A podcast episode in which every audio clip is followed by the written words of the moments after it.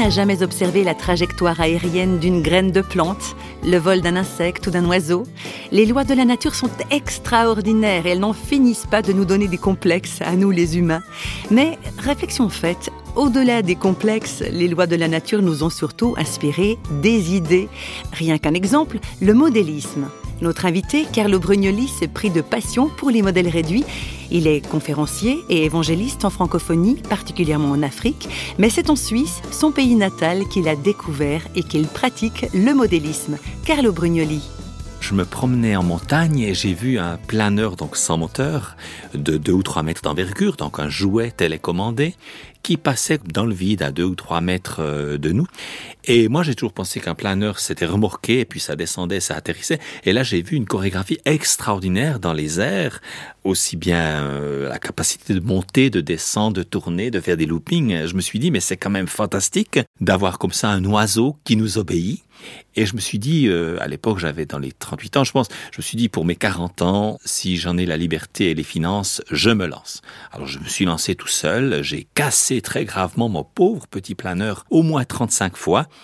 Et une fois, j'étais vers un vendeur, je lui dis, mais quand est-ce qu'on peut acheter un nouveau planeur? Il était très honnête, ce monsieur. Il a dit, quand vous aurez l'impression de piloter un pot de colle, vous pourrez acheter votre deuxième planeur. Et effectivement, souvent, on sacrifie le premier et il faut pas mal de persévérance.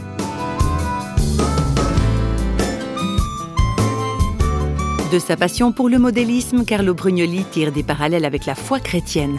Deux exemples, dont une référence à un épisode biblique marquant, la Pentecôte.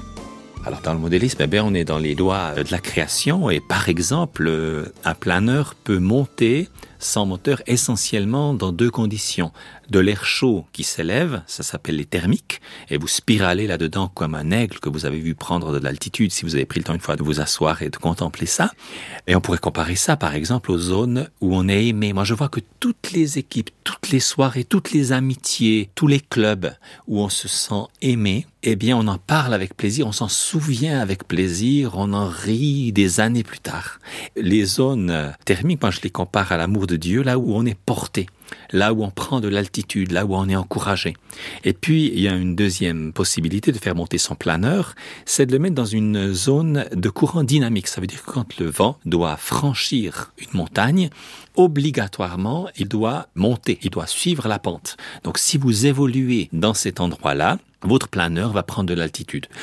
Ce dynamisme, on pourrait le comparer par exemple au, Saint-Esprit.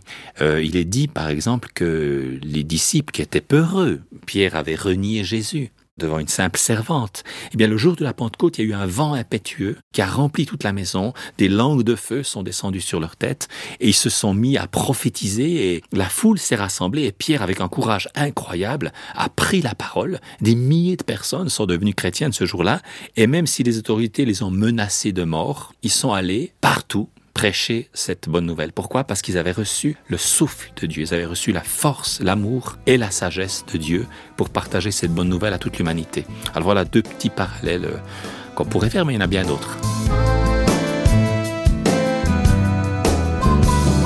Qui aurait cru que les modèles réduits de planeurs auraient quelque chose à voir avec la Pentecôte?